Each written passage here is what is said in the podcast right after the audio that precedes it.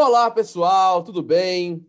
Começamos agora mais um podcast da nossa série sobre artes cênicas e novas tecnologias, da disciplina que recebe o mesmo nome, Artes Cênicas e Novas Tecnologias, ministrada pelo professor Gessé da Cruz no curso de licenciatura em dança da Universidade Regional de Blumenau. Meu nome é Lucas Moreira Sou bailarino, coreógrafo, professor, produtor e outras cositas mais, além de aluno deste curso que citei anteriormente. E serei o apresentador deste nosso episódio com o tema Linguagens e Fronteiras Novos Suportes de Criação e Compartilhamento Estético. E para abrilhantar este nosso momento, temos como convidado Leonan Nagel.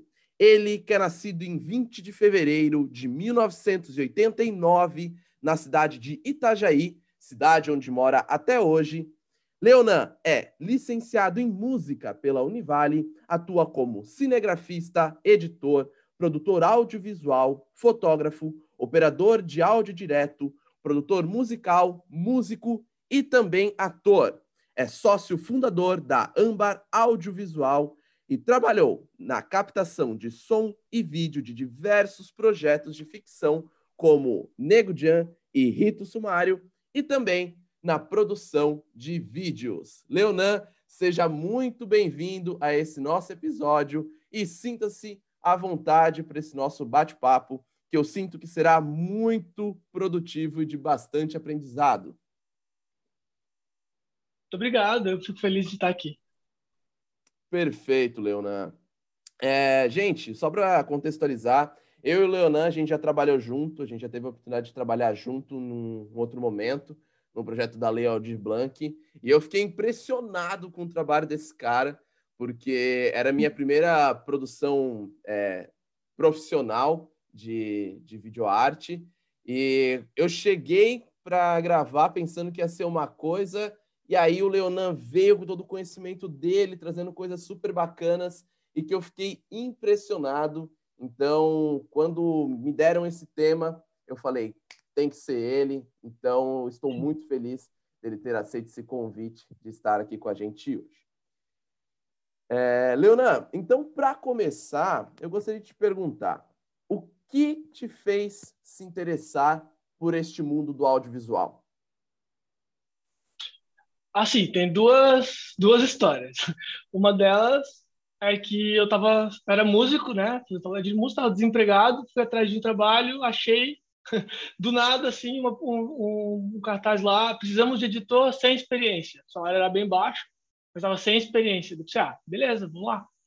E aí eu comecei a, a fiz a entrevista com o cara, falei, ó, oh, eu não conheço nada direito desse universo, mas eu estou muito disposto a aprender. Isso foi há sete anos. E aí eu conversei com o cara, a gente teve uma, uma, troca, uma troca boa nessa reunião, e eu acabei pegando trabalho, e aí eu me lembro que o primeiro dia que eu trabalhei na produtora, eu falei, nossa, eles vão me pagar para fazer isso? Eu faço isso de graça? tipo, e aí outra história é, porque quando eu, eu, com minhas bandas, com meus projetos, eu sempre filmava e editava as minhas coisas, de uma forma amadora, mas eu sempre gostei desse, disso. E eu sempre gostei também de estar envolvido com um monte de artista, um monte de gente. Eu sempre gostei de estar envolvido nos projetos de outras pessoas. Então, ao mesmo tempo que foi meio assim, tipo, no desespero para conseguir um trabalho, eu, eu caí na edição.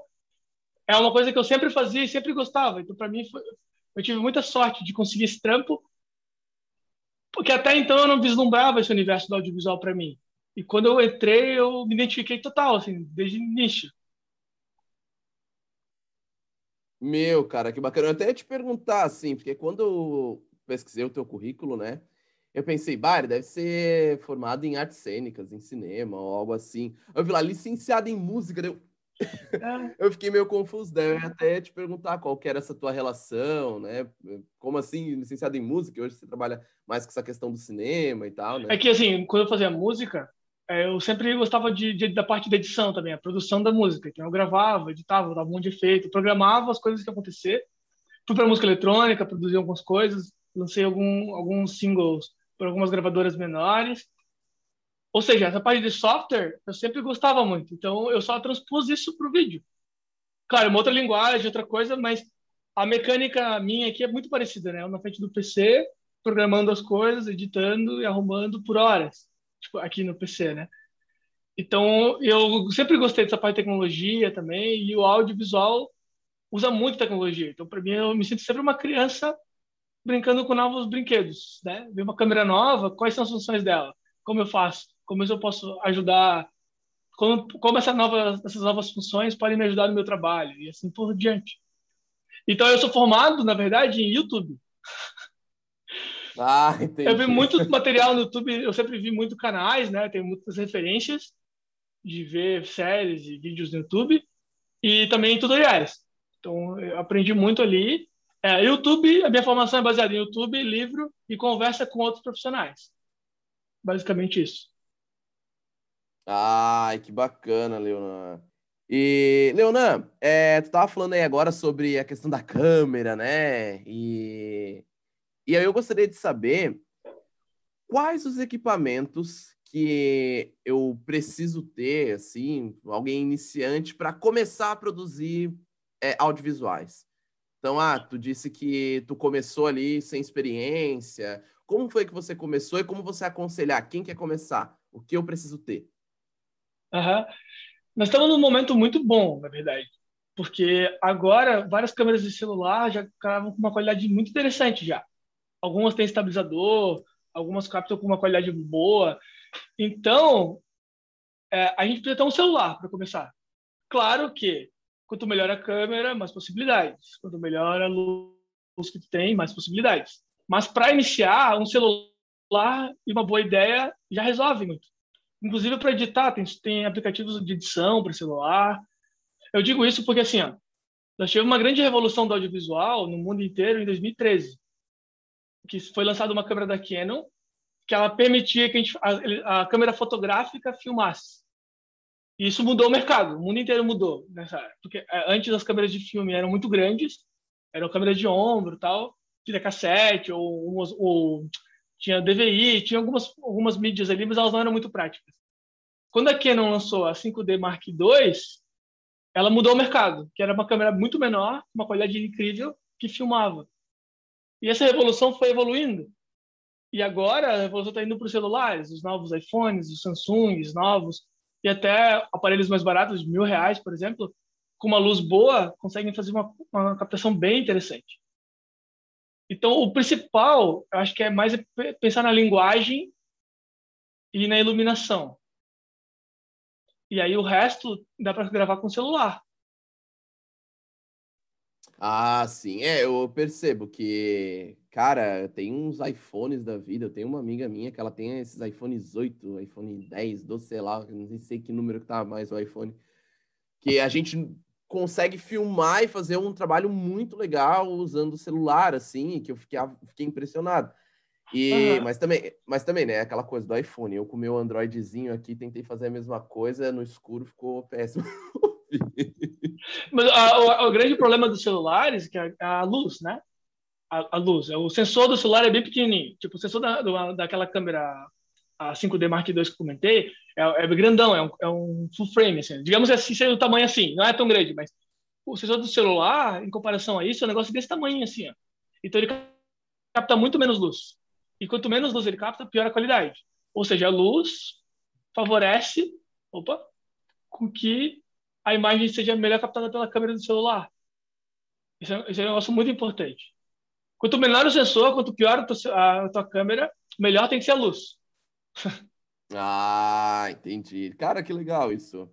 E, e, e ali vem a nossa próxima pergunta, que é sobre os equipamentos e as funções que você tem disponível agora trabalhando mais profissionalmente, né? É, uhum. Quais as diferenças que você observa uh, ah, para um celular, por exemplo. Tu já disse essa coisa do sensor, né? Que o sensor do celular é pequenininho, da câmera mais profissional é um sensor maior, então consegue captar muito mais luz. Mas quais as outras diferenças que você consegue observar e quais os equipamentos que você tem hoje é, disponível, né, à disposição para o seu trabalho? Uhum. Então, cada equipamento ele vai adicionar é, coisas que você pode fazer, né? Então, por exemplo, uma câmera melhor, ela, na verdade, a diferença das câmeras melhores é que ela consegue captar mais informação para poder para você poder é, mexer na pós. Que, por exemplo, o iPhone ainda, ele capta com uma qualidade muito boa, só que ele te dá pouca flexibilidade para te mexer nas cores depois.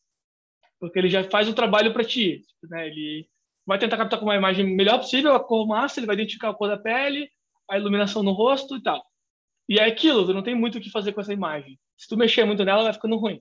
Uma câmera melhor, às vezes ela vai entregar uma imagem toda cinzenta, sem contraste nenhum, sem quase cor nenhum, e às vezes está quase sem foco nenhum. Só que esse arquivo vai permitir que você consiga é, mexer muito. Por exemplo, cinema mesmo, se tu pegar o material cru do filme que ganhou o Oscar de melhor fotografia, é um negócio cinza, sem cor, porque eles captam quase no, eles chamam que é no raw, é cru assim, né? É uma, uma e aí na pós o cara vai arrumando a cor, que daí esse arquivo dá muita flexibilidade para isso. Uma outra coisa importante, é luz, daí tem vários equipamentos de luz e tem qualidades diferentes, tem alguns medidores de qualidade. É, por exemplo, essa luz que eu estou usando, ela é uma luz simples, mas ela já tem uma taxa de renderização muito alta. Então a cor da pele fica natural. Tem outras luzes que ela pode ser tão forte quanto, mas ela não tem essa habilidade para vídeo. Então tem luz que tu compra por 100 pila e uma luz com a mesma potência tu compra por 2 mil. Entendeu? porque daí a, a qualidade dela vai mudar. Então, a iluminação é muito importante, né? Uma outra coisa, uma outra ferramenta importante é um gimbal, que é um estabilizador. Eu tenho um aqui perto para mostrar, caso tiver no vídeo, mas é um estabilizador digital. Tu pendura a câmera aqui em cima ele vai estabilizar a câmera. Está tá, tá, tá desligado está todo travado agora, né? Mas aí tu pode fazer imagens de movimento. No nosso trabalho que a gente fez junto, eu usei uma GoPro que era uma câmera com sensor um pouquinho inferior à minha outra câmera que eu estava usando. Só que como ela era pequenininha, leve e ela tem um estabilizador próprio, eu podia ficar mexendo em volta da, da dançarina, né, da bailarina. Então eu podia interagir junto com ela, né, os movimentos.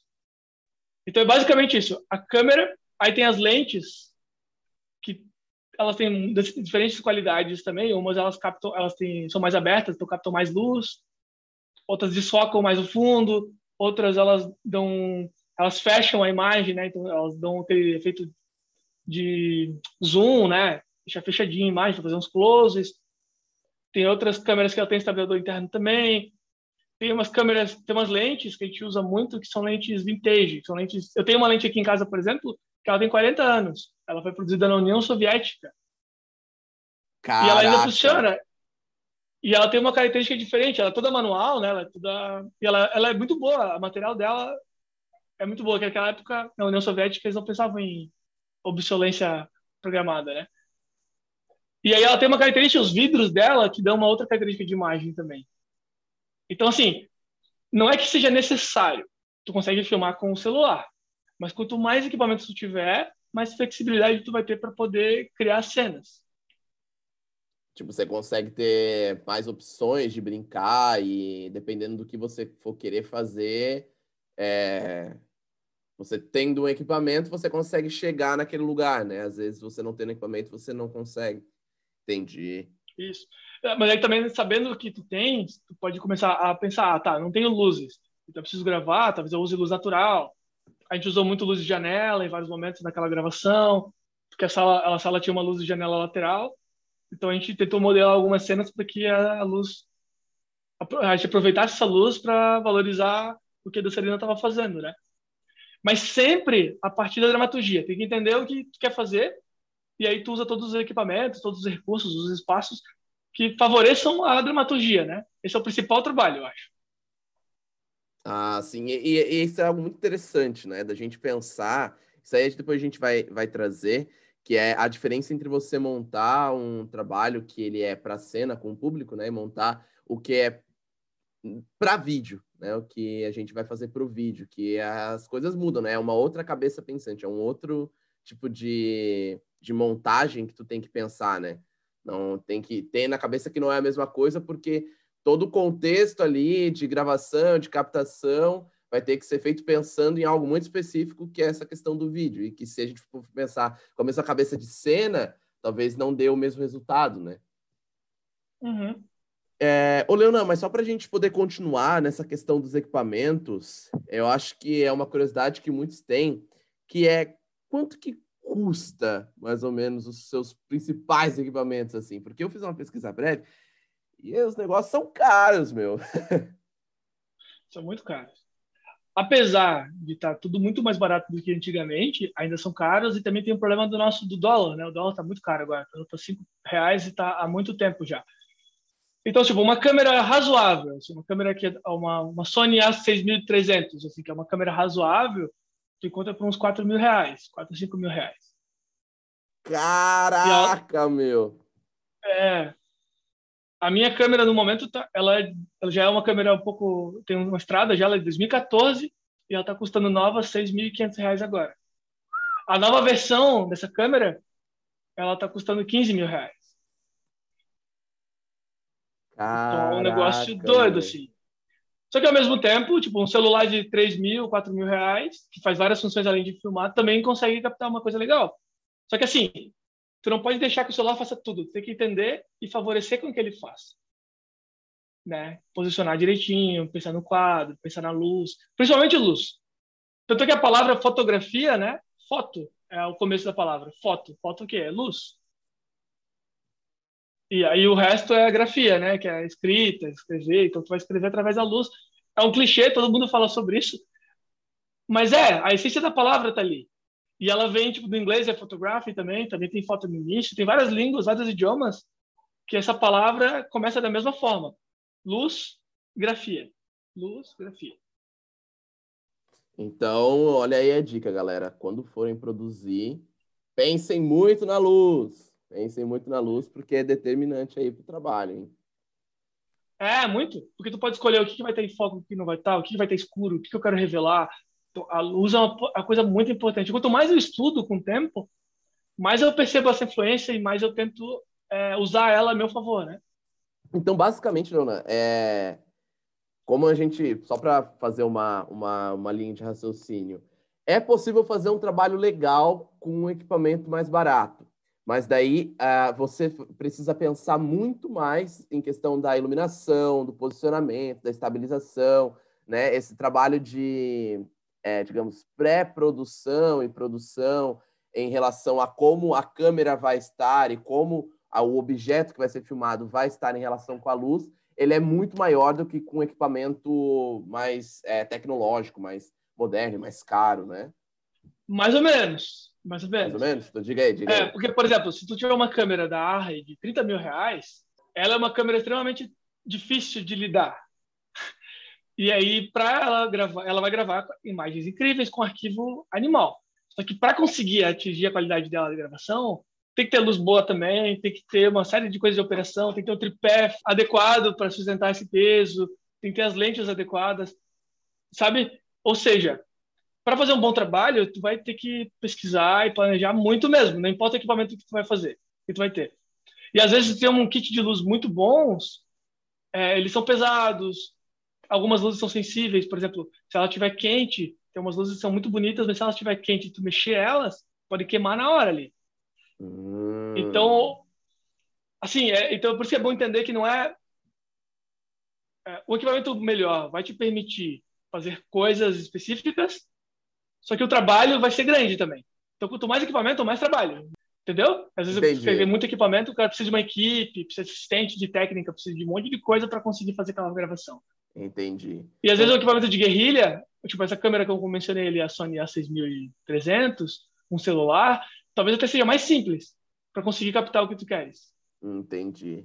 É que pelo que entendi, talvez então, a, as possibilidades são menores, então, tipo, com talvez as, as possibilidades de brincar, né? De é, mexer no, no pós ali, como você disse, no celular, então, né, no, no equipamentos mais simples, fica diminuídas, né? Com mais equipamentos, mais coisas, as possibilidades de brincar no pós ficam maiores. Então, é mais ou menos isso?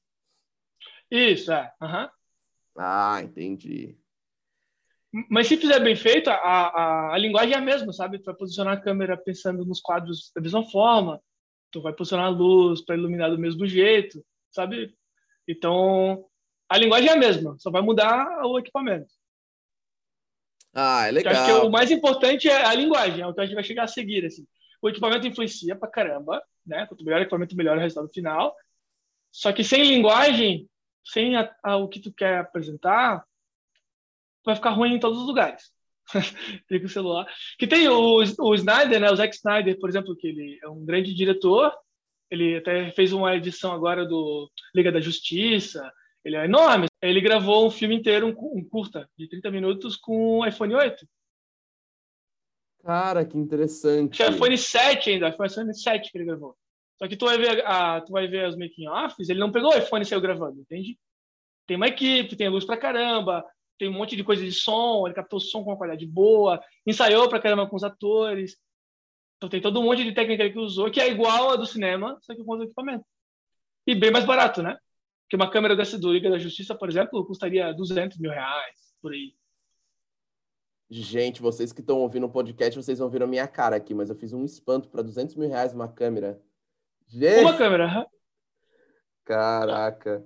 Só que daí o que eles usam lá? Eles usam muito efeitos especiais, né? Então eles precisam ter um arquivo que, que consiga dialogar bem com os efeitos especiais também. Para te poder botar lá o, lá o Superman voando e fique natural dentro daquele universo, né? Então, não tem como escapar, galera. Tem que trabalhar, tem que pensar. Você pode ser a pessoa mais com, com os melhores equipamentos do mundo, vai precisar trampar, vai ter, ter, ter que pensar no rolê, senão não dá certo de qualquer jeito. Pode ter, como o Leona disse aqui, né? Pode ter o melhor equipamento do mundo, mas se não pensar, se não trabalhar, se não tentar dialogar com tudo isso, vai ficar, o trabalho não vai ficar tão bom, né? Uhum. Tem vários exemplos. Leonan, só, só para só continuar isso aí, eu conheço. Eu conheço diga algumas, aí, algumas... diga aí, fala aí. Tem exemplos dos dois lados, né? Eu conheço empresas com equipamentos incríveis, assim, que eu invejo, nossa, câmeras incríveis, tudo, e que às vezes, por algum motivo, não sei exatamente qual, o trabalho que eles entregam não é tão bom quanto poderia ser. E tem galera aí, nossa, tem uma galera gurizada aí de 16 anos, 14 anos, que já cresceu na época do Instagram, essas coisas, então eles têm muita referência de fotografia que fazendo coisa com celular e fica animal. Porque o que pega a gente, apesar de tudo, é a história. Tu vai ver um vídeo, tu vê a história. Às vezes alguém capta com o celular tudo tremido, mas pega um flagra de alguma coisa, um, sei lá, alguma coisa aconteceu e tu fica vendo aquele vídeo. Porque a história é o mais importante, o que está acontecendo ali. Ah, bacana. Então, ó, gente, se liguem nessas dicas, hein? A nossa turma, Leona, aqui do, da disciplina, nós estamos produzindo videodanças, videoartes ou vídeos, vídeo performances, enfim, produções audiovisuais. E é muito legal eu ouvir essas tuas dicas, porque daí já ajuda a gente para poder produzir os nossos próprios, né? Uhum, uhum. E, Leona, falando inclusive nessa questão das produções, é, voltando ao que a gente tinha comentado antes, quais as diferenças que você observa, é, as diferenças de comunicação artística que você vê entre um trabalho cênico feito para uma plateia e um trabalho é, cênico, digamos assim, entre, entre aspas, não sei se dá para colocar entre aspas ou não, mas entre um trabalho feito para o vídeo, quais as sensações, as percepções que você observa que uma tem e que a outra não, ou que as duas têm, mas de formas diferentes, sabe? As possibilidades que uma dá e outra não. Uhum. É, o que você observa de diferença entre, entre esses dois tipos de produção? Uhum. A, a diferença primordial é a presença, né? Tanto eu trabalho bastante com teatro também e a, a dança, né? Tu tá ali, né? Tu tá sentado numa sala, tem os corpos se mexendo na tua frente, chegando perto, se afastando, né? E é uma outra coisa, a presença tem o suor, o cheiro, o som, o contato, algo meio, sei lá, metafísico, tem alguém ali na tua frente, tá sentindo, tem a plateia do teu lado que também tá reagindo aquilo. Isso é a diferença da cena pro vídeo. No vídeo não, no vídeo não tem essas coisas. No vídeo é uma outra coisa, é uma outra realidade. Então já começa aí, né? Tipo, ah, o teatro filmado não é teatro. Porque teatro, a própria palavra, a própria definição de teatro é o aqui agora, é o presente, é o estar ali. Filmou já não é se fizer live stream, já não é teatro direito, já é uma outra coisa. A dança também. É, tu tem a dança, que é o evento da dança, tem, tem, a, tem a coreografia, tem tudo, mas tem um evento, né? Tem uma coisa acontecendo, a dança acontecendo ali na frente. Quando tu filma, tu já não tem aquilo, não tem a mesma coisa, porque não, eu não tô com 30 pessoas vendo, sei lá, 10 pessoas dançar, ou não tô vendo em meio a 500 pessoas vendo uma apresentação. Eu tô em casa sentado no meu ambiente que eu tô acostumado a estar. Começa por aí. E aí, tem as coisas, as vantagens também do vídeo daí. Que não é bem vantagens, são as outras características que tem no vídeo e não tem na no presença. Que é a possibilidade de se aproximar, né? Então, tem um dançarino lá, eu posso chegar e colar nele. Se o cara tá fazendo um movimento, sei lá, de com as pernas, eu posso mostrar o movimento de pernas que ele está fazendo muito perto, posso dar zoom naquilo. Eu posso rodar em volta do cara, eu posso, né, eu posso acompanhar a pessoa, a pessoa está andando numa cidade, eu posso ir junto com ela. No vídeo tem todas as possibilidades. É, pela limitação de arquitetura, né, a gente está muito acostumado com o palco italiano, geralmente, né.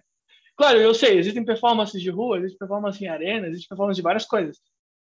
Mas geralmente a gente está muito acostumado a pessoa parada num ponto fixo, vendo pessoa, outra pessoa apresentar a cena dela. E acho que isso, infelizmente, a gente está levando para o vídeo, né? A gente às vezes pensa, ah, vamos ficar com a câmera parada aqui e a pessoa dança lá. E tem uma outra coisa que eu acho que acontece, que é assim, os dançarinos os, e os atores estão acostumados a fazer peças de 40 minutos, 50 minutos, uma hora, do começo ao fim. E existe uma parada de, eu quero mostrar para os público que eu consigo fazer do começo ao fim. então a câmera não pode ter corte e tal. Mas isso necessariamente no vídeo não é tão interessante em si. Tem como deixar isso interessante. Não falando que não é interessante, mas isso por si não é tão interessante. O cara fazendo do começo ao fim sem cortes. Então, é, tu pode escolher o que tu quer mostrar, como mostrar e dialogar com isso. Tem vídeo arte de danças que os caras trabalham os cortes na edição junto com a coreografia. Então é uma outra parada. Tipo, assim, claro que é uma viagem, mas tipo no Cisne Negro, que é um filme que trabalha com dança, tem, ela vai sempre tentando acertar a coreografia, né? Quando ela acerta a coreografia, tu nem vê a coreografia. O corte é no rosto dela, a câmera corta os braços, corta as pernas fora. Tu só acompanha ela fazendo a coreografia, mas tu não vê, tu imagina a coreografia na tua cabeça baseado no que o filme te deu de informação. E tu se emociona é porque ele trabalha de outra forma. Ele vai mostrando toda a preparação dela, a preparação dela, a preparação dela. Quando ele executa, tu não vê. Tu completa na tua cabeça. É aquela coisa de pensar na dramaturgia para o vídeo, né? Uhum. E é aproveitado aí, que eu, o que eu penso é que, sim, os atores, os atores e os dançarinos, né? Eles têm os corpos treinados para isso, para acertar coreografias e tudo mais. Então, no vídeo, a gente consegue fazer coreografias mais complicadas, porque ele não precisa fazer do começo ao fim em 40 minutos. Então, ele pode fazer outras coisas. Tá, como é que é esse movimento? Tá, vamos descobrir como filmar esse movimento e como vai ser o corte entre a cena anterior e a cena posterior esse movimento. Como é que a gente faz isso encaixar? Como é que vai estar a proporção do corpo do, do ator ou do dançarino em cena? Vai estar com o corpo inteiro à mostra? Vai estar só com o rosto? Vai estar com o ombro? Nós vamos mostrar só a parte de cima do corpo, só a parte de baixo? Qual o ângulo da câmera? A gente quer que ele cresça na imagem ou diminua? A câmera vai estar de cima, nós vamos estar vendo o ator, o, o ator, eu vou falar ator, mas é o, a, o personagem que faz ação, né? Então, tranquilo. Qualquer área. a gente vai ver o ator de cima para baixo, de baixo para cima. Ele vai estar aqui grandão, ocupando a tela toda, ou ele vai estar lá longe, com um espaço vazio em volta dele. Sabe? E que, que equipamentos a gente tem disponível para gravar? Porque eu tenho visto muito acontecendo é, é, as pessoas justificarem, né? Ah, deu, é o, a gente tentou fazer tal coisa, mas a câmera não captou muito bem. Aí eu penso, será que é, é válida essa justificativa? Porque tu pode pensar numa coisa que, que a tua câmera e, tu, e os teus equipamentos consigam dialogar.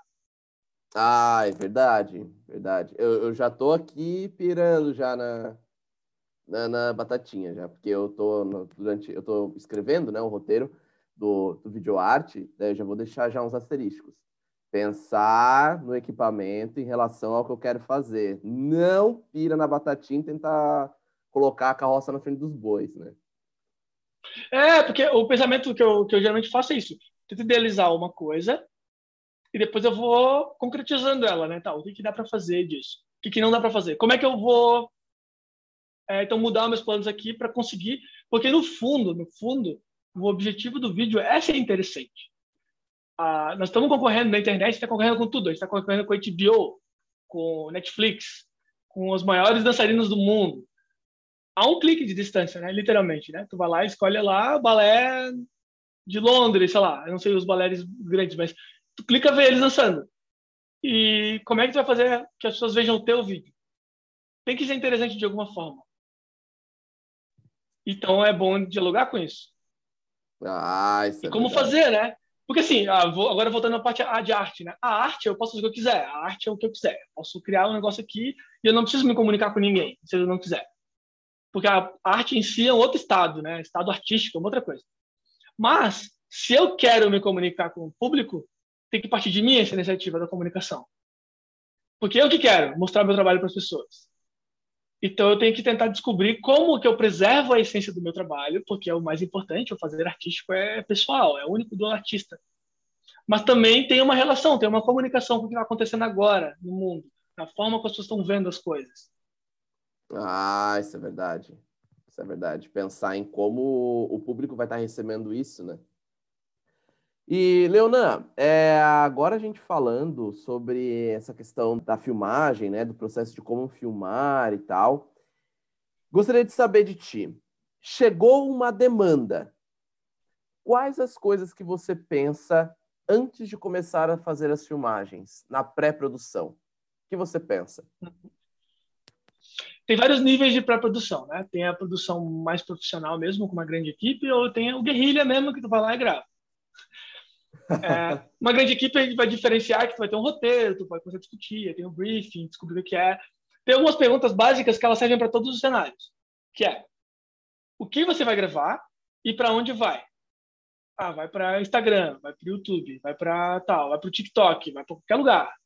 Ou vai para um arquivo pessoal da companhia de dança, ou vai para é um vídeo que é para ganhar festivais, para chamar a gente para tocar presencialmente. Cada uma dessas perguntas vai dar uma resposta do que a gente pode fazer ou não. Vídeos para festivais, geralmente eles exigem que seja a câmera parada para ver a performance mesmo, né? Para ver se o ator ou dançarino consegue fazer aquilo que ele está propondo a fazer. Vídeos para internet, tipo TikTok, YouTube, Instagram, é uma outra coisa. Tem que pegar as pessoas ali, pode ser interessante, é mais moderno, favorece outros tipos de corte, de edição, de cor, de tudo mais.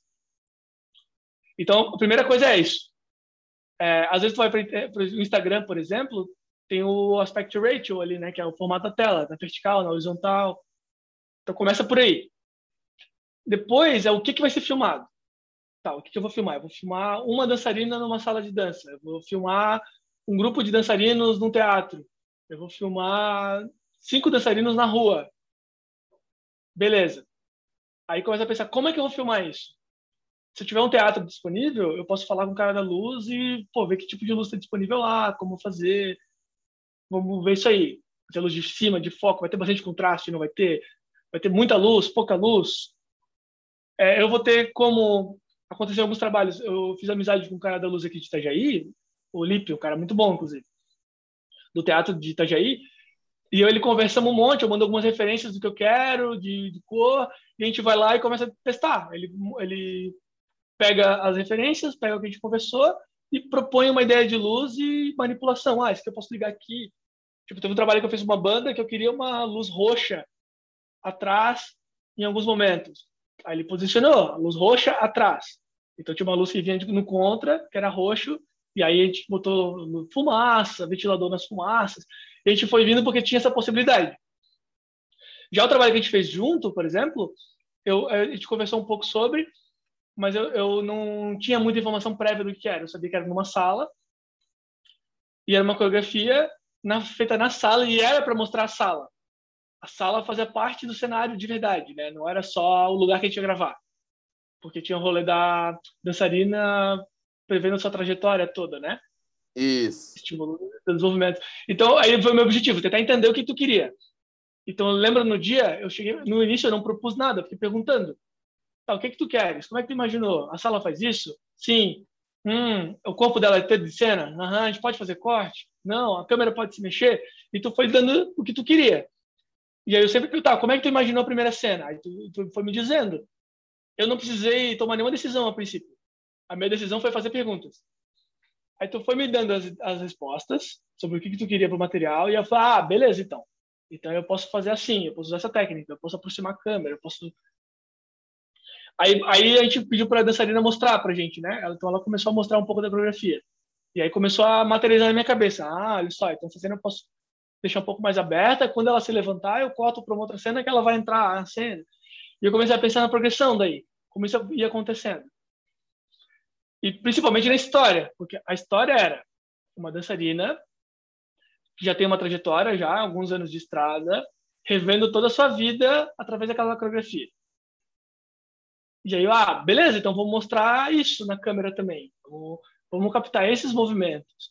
Ela se olhando no espelho em alguns momentos, ela caminhando, ela a câmera desce junto com ela, às vezes quando ela desce, às vezes a câmera sobe junto, a câmera roda ela, a câmera fica por baixo dela em alguns momentos, quando ela pula, se ela pulou, ela está indo para cima.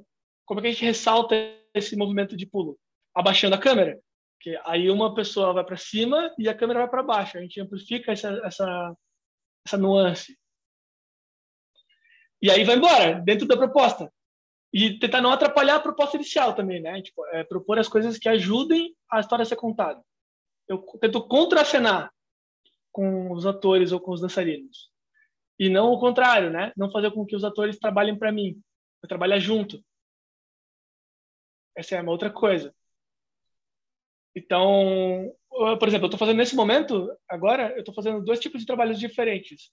Um é produzindo um clipe, então eu e o diretor de arte começamos a conversar pra caramba, a gente falou com os atores sobre o que eles querem no clipe, e fizemos um roteiro mesmo, tem storyboard, tem desenhadinho, ó, a primeira cena vai ser essa, vai ter aqui, depois vai passar para essa, essa, essa. E eu também estou trabalhando com um grupo de teatro de São Paulo que está desenvolvendo uma live. E aí é um monte de informação. E o primeiro momento era isso, perguntar um monte de coisa, ver um monte de coisa, conhecer as pessoas, conversar com elas. Às vezes só conversar e falar besteira, para mim já é muito importante, assim porque eu vou entendendo qual é o nível de humor deles, qual é a seriedade que eu tenho que botar no projeto. De, seriedade, eu digo, de se é mais descontraído ou é um pouco mais sóbrio. Como é que eu posso arriscar nisso aí? Que tipo de recurso eu tenho disponível com esse grupo? Sabe? Que tipo de abertura eu tenho? Por exemplo, nós tivemos abertura muito grande, assim, de conversar e definindo. Eu falava muito para ti, né? Ah, eu estou pensando em fazer assim, o que, que tu acha? Tu, ah, gosto. Bom, Aí, ah, eu estou pensando em fazer assim. Não, isso aí acho que não vai funcionar pela nossa ideia. Ah, beleza, então. Próxima ideia. Né? Como é que vai fazer funcionar? Ah, isso é muito legal que tu disse, Leona. É, da gente também pensar nessas, é, nessa relação, tanto entre o, as pessoas que estão trabalhando ali, né? E aí tu, tu dizendo o que passou pela tua cabeça, para mim agora fica é muito legal relembrar o, quando a gente estava lá trabalhando. E, e também dessa relação da, da câmera, né? Que tu disse ali, que a, a câmera, ela contracena com, com quem está ali. Isso é também algo bem interessante, né? Como se fosse mais um, um ator, mais um artista em cena ali junto é, dialogando. Isso é, isso é muito legal, muito bacana, né? O universo é, porque tu me diz tudo. Assim, ó, se eu vou falar um texto, claro que agora não é, mas a, quem, não, quem tá só ouvindo não vai ver as imagens, mas enfim. Se eu falar um texto e a câmera for chegando perto de mim, eu causo uma sessão. Eu tô falando um texto, parece mais sério, sei lá. Se eu, o efeito contrário é a mesma coisa. Eu tô falando um negócio aqui, então agora, galera, me despeço, tô indo nessa, tipo, sei lá. e a câmera tá indo para trás. Já é uma relação já. Então, todos os momentos de câmera, eles criam diálogos e forma de leitura também. A gente não tem controle total sobre como a obra vai ser lida, mas a gente pode criar algumas sensações. Se a pessoa está no momento tenso e a câmera começa a fazer aqui, ah, pô, eu tô, eu tô nervoso, e não sei o que lá, e a câmera vai ba ba balançando, ela vai criando essa, essa agonia. Mas, ao mesmo tempo, se eu não quero essa agonia e a câmera está tremendo, vai causando ruído. O ruído, para mim, é é eu passar uma sensação que eu não quero passar. Para mim isso é ruído. Eu tenho que ver. Em alguns momentos a câmera é estabilizadinha, meu, parada, às vezes é perfeito. O movimento suave é muito bom. Mas em alguns momentos a gente precisa de caos. A gente precisa que a câmera esteja na mão, que a câmera se mexe junto com a, com a coisa. A gente precisa que dá uma sensação de que o público quer ver o negócio, a câmera não mostra direito, a câmera revela uma coisa. Porque sempre quando a câmera revela uma coisa, ela não está revelando as outras coisas todas né? Se a pessoa está correndo e eu mostro só os pés ou só a respiração, eu não estou mostrando o resto, como é que está o resto das coisas. É tudo uma escolha. Eu tenho essa possibilidade de escolher e contar essa história, né? Cara, que legal, que legal. É, várias dicas aí pra gente, vários aprendizados. Cada, cada vez que você vai respondendo, eu vou tendo cada vez mais certeza de que eu fiz a escolha certa de te chamar, cara. Realmente. que bom, cara. Leonan, agora a gente, nós já indo pro nosso final aqui do nosso bate-papo, é, falar um pouco de edição. Tu também é um ótimo editor. E eu gostaria de saber do início, né? Para quem está começando, quais os editores assim é, que a gente pode estar tá usando para fazer um trabalho que seja ok, assim, que seja legal, que tenha uma qualidade é, uma qualidade ok para a proposta que eu, que, eu, que eu queira fazer. Uhum. Eles têm várias opções no mercado. Até, é... Existe uma opção muito boa, que é até. Meu, parece mentira que é o DaVinci Resolve, é um software. Ele é gratuito e ele funciona muito bem. Assim, ele tem duas versões, uma versão paga e uma versão gratuita. Mas a versão gratuita, ela já é muito boa. Tem muita gente que usa profissionalmente gratuita já. E esse software, por exemplo, é um padrão de Hollywood, olha só, em edição de cores. O último Star Wars foi editado nesse software que a gente tem disponível de graça. Caraca. E tem vários filmes assim. A maioria das cores nos filmes de Hollywood dos últimos, sei lá, seis anos, para mais, mas vou dizer seis anos. Foi feita nesse software. E a gente tem quase todas as ferramentas disponíveis, sem nenhuma marca d'água, sem nenhuma limitação assim. Vai ter limitação só para coisas mais profissionais mesmo. Vai. Quando quiser ir para cinema, aí tu tem que pagar o software, que acho que dá uns mil e poucos reais por ano. Mas a versão gratuita dele é gratuita mesmo, assim, dá para usar muito. Não é aquele fake, né? O gratuito que não dá para fazer nada, ou fica com uma marca d'água na tela. Ele é um pouco pesado, ele tem que ter uma máquina legal para usá-lo, mas ele é bom, ele faz muita coisa, é profissional.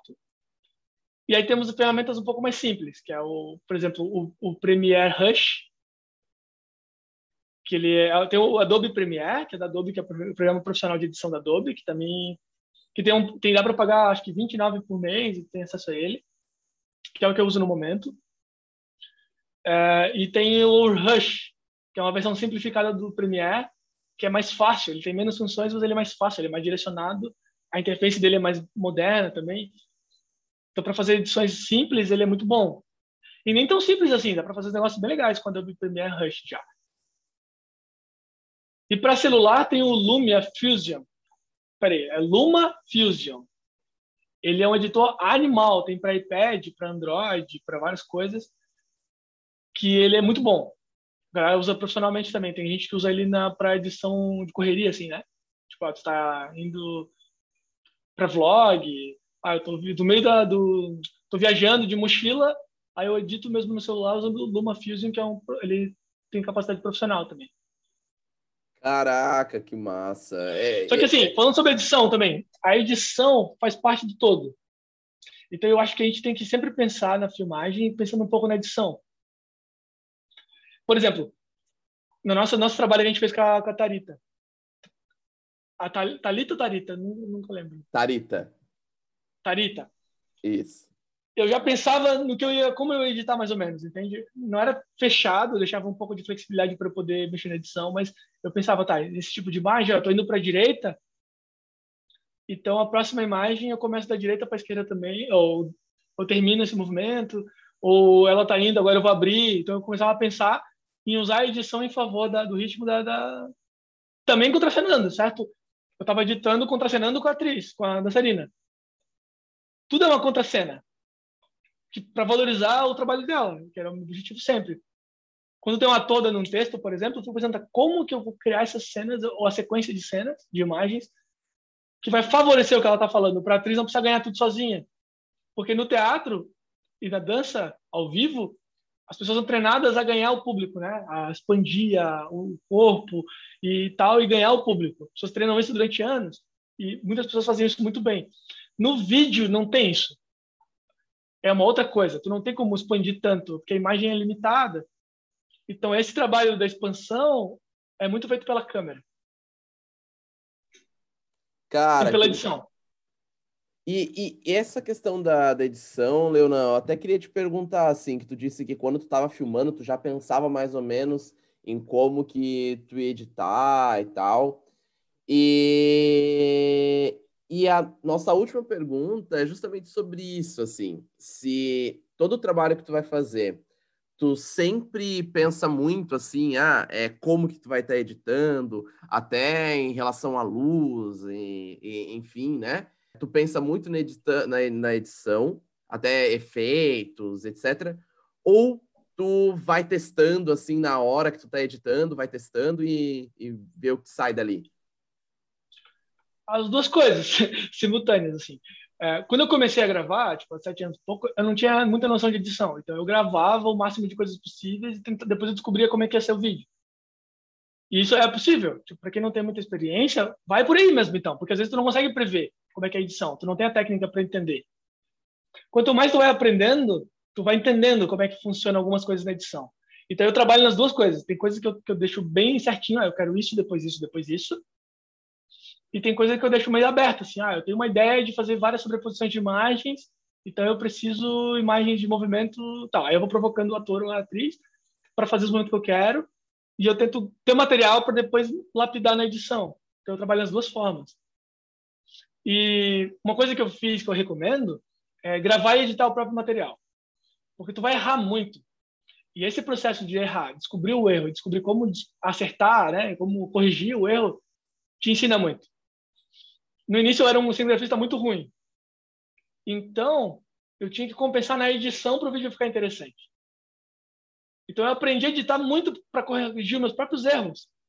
E aí, vendo meu erro de perto, na hora de gravar, eu tentava corrigi-lo também. E aí eu ia errando outras coisas, ia arrumando, ia arrumando.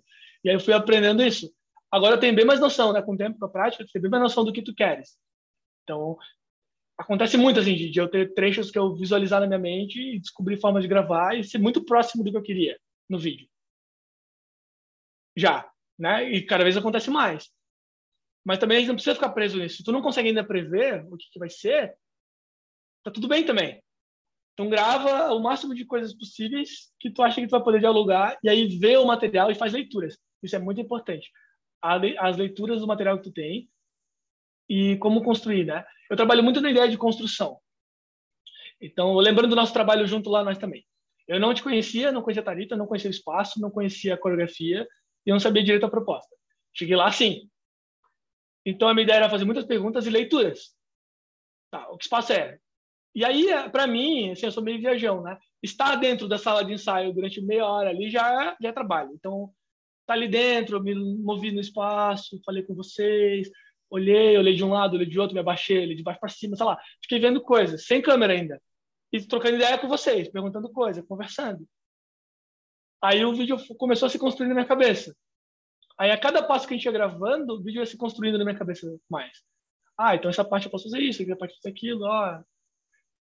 E aí eu fui fazendo leitura. Depois eu peguei o material, tentei montar mais ou menos o que eu tinha visto previamente, e comecei a ver o material e fazendo leituras possíveis. Ah, o material está indo mais para esse lado, o material está indo mais para esse outro. Aqui eu imaginei um monte de corte, mas talvez seja bom deixar uma imagem mais lenta. Nesse outro momento aqui, não ficou tão interessante aquela ideia que eu tive. Como é que eu posso compensar isso? Aí eu vou vendo as imagens que eu tenho. Ah, mas essas imagens aqui, se eu mexer de outra forma, dá uma outra leitura. Tem dois livros muito bons para indicar, do Einstein. Então, são livros dos anos 50, que ele fala, ele fez, ele fazia os dois, os dois nomes dos livros são um dos livros é a forma do filme e o outro é o sentido do filme. São dois livros. Que ele vai trabalhar muito essa leitura de como as imagens, uma atrás da outra, vão causando leituras. Eu não sei se tem muito tempo, mas só para falar, que foi baseado num estudo. É, olha aquele estudo maneiro. Isso foi, agora é meio óbvio, porque nós temos internet, temos dispositivos de display o tempo inteiro. Mas na época os caras não tinham isso. Eles pegaram um vídeo de um cara olhando neutro, o mais neutro possível para frente. Gravaram esse cara gravando neutro. Gravaram esse vídeo, beleza. Aí eles gravaram uma criança brincando, bem bonitinha, uma mulher sensual, seminua, fazendo sensual, assim, uma cena de briga e uma outra cena meio polêmica, assim, uma coisa meio ruim, uma coisa que não acho que não fosse bom ver. Beleza. Aí os caras pegaram essa imagem, a mesma imagem do cara neutro, botaram o cara neutro, depois a, a, a criança brincandinho. Depois volta pro cara neutro. Cortou. O cara neutro, a mulher sensual, seminua tal, E o cara neutro de novo. Cortou. E assim foi. E aí eles fizeram uma entrevista com várias pessoas sobre qual é a expressão que o cara tava. As pessoas que viram só o trecho dele com a criança acharam que ele estava fofinho, estava curtindo a criança. As pessoas que viram ele com a mulher achavam que ele estava excitado. Caraca. Entendeu? As pessoas que viram ele com a cena de briga acharam que ele estava puto. Tinha uma tendência assim, a mesma imagem sendo sobre, é, seguida por outra, ela tem outra leitura. E aí os caras foram, fizeram muitos esses testes, tá ligado? De, por isso que surgiu esse livro também, que o Eisenstein ele entrou fundo nessa e foi se aprofundando nas montagens, né? De como uma imagem. Ah, depois, se bota alguém rindo, feliz, e depois põe uma, uma imagem de uma casa pegando fogo, tu volta na imagem do cara rindo e tu faz leitura sobre ele, inclusive morais. Caraca, meu. Essas referências tuas são muito boas e ótimas reflexões aí, cara. Eu tô, eu tô aqui, gente, que vocês não estão vendo, porque vocês estão só ouvindo. Mas eu fiz umas caras aqui quando ele disse, é, principalmente esse último exemplo aí de uma pessoa rindo e a casa pegando fogo. Tipo, você vai começar a assistir o vídeo, a pessoa tá feliz, né? Tá contente, a pessoa boa. Aí a casa pegando fogo. Daí você já tem uma outra leitura, né? O quanto que, que, esse, que esse caminho dramatúrgico, né? É, mesmo com, com coisas diferentes ali daquele primeiro, aqueles primeiros exemplos que tu deu, eles influenciam, isso é muito legal. Muito é, legal. a cena seguinte vai influenciar a anterior, sempre. E isso é legal, que a gente pode, aí a gente vai construindo, né? Vamos construindo uma, uma coisa de cenas. que eu tenho visto também, e eu também fiz muito isso no meu trabalho no início, é que o vídeo ele não, se, não evolui, parece. Parece que não é pensado numa forma de desenvolvimento. Tipo, eu não estou dizendo uma história que tem que ter entendimento total, assim, né? De começo, meio e fim. Mas tem que ter alguma coisa que evolua no vídeo que nessa conversa aqui, nossa conversa ela vai evoluindo, ela vai se aprofundando em alguns temas, depois finaliza. Então, o vídeo também, é, não é que tem que ter, não é que tem que ter, não precisa ter. Mas tendo, tu se comunica muito mais, né? De uma, de uma coisa que vai para frente. E como trabalhar esse desenvolvimento? Tem um milhão de formas diferentes. Ai, perfeito, Leonan. O nosso papo está muito bom. Tá muito gostoso. É, o Leonan aqui cheio de, de referências, reflexões, informações, nos dando muito aprendizado. Mas, infelizmente, a gente vai findando aqui o nosso, o nosso episódio de hoje.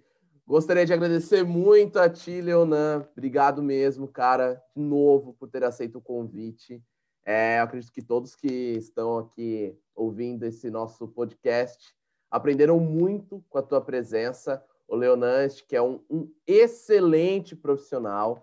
É, então, para quem quer é, produzir videoartes, videodanças, qualquer que seja o audiovisual, chamem esse cara, porque ele é fera, e eu digo por experiência própria, trabalhei com ele e adorei como ficou o trabalho. Então, Leonan, se quiser se divulgar, dizer sobre as tuas mídias sociais, pode dizer aí, fique muito à vontade. Beleza. As minhas redes sociais, Leonan, arroba no Instagram. E eu tenho o site também, www.leonanagel.com.br. Eu vou confessar que não estão super atualizados, eu tenho que botar muita coisa ali que não estão ainda. Mas tem algumas coisas do meu trabalho lá e a gente pode conversar. E eu tenho gostado cada vez mais de criar o vídeo junto, assim, tipo, é, não que eu criar a ideia do zero necessariamente, mas trabalhar junto, assim, trabalhar um grupo de, de dança, eles querem fazer um vídeo. Beleza, vamos conversar. O que, vocês têm? Que música que é? Qual é o cenário? Qual é o contexto? E vamos ver como é que a gente faz isso aí. Qual, são, qual é a cor do figurino em relação à câmera? Sabe, sei lá, a iluminação que a gente vai usar? Que tipo de movimento?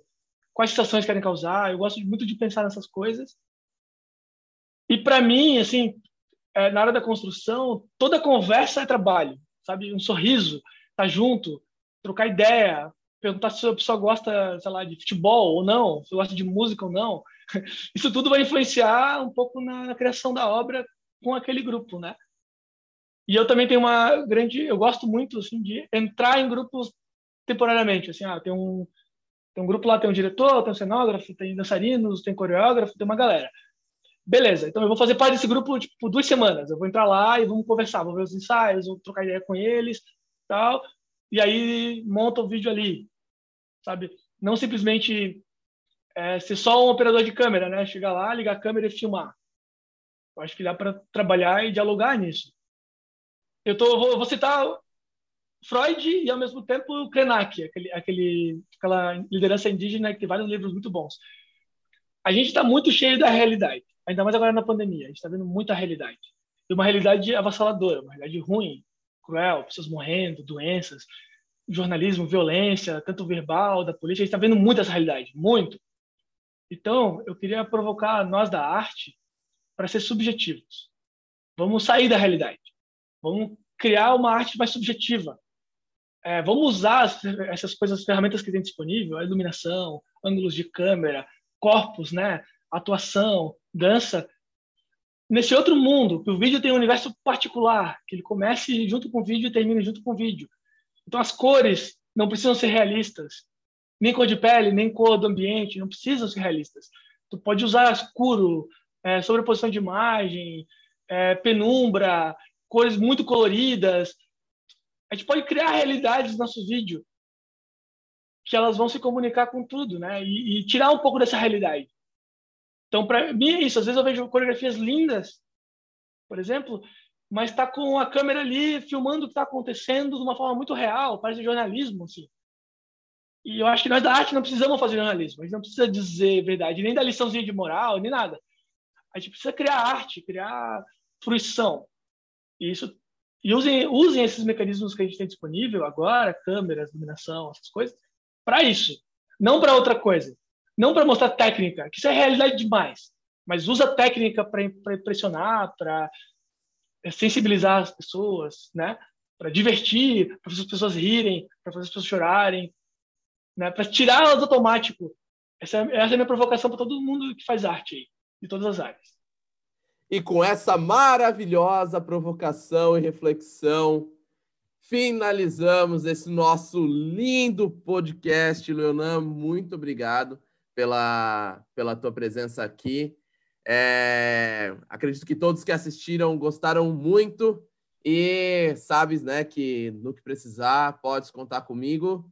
E fiquem atentos nos nossos, no nossos Instagrams, nos nossos posts, para outros podcasts e outros episódios da nossa série sobre artes cênicas e novas tecnologias. Leonan, meu irmão, tamo junto, cara. Se cuida e até uma próxima, viu? Até, até mais.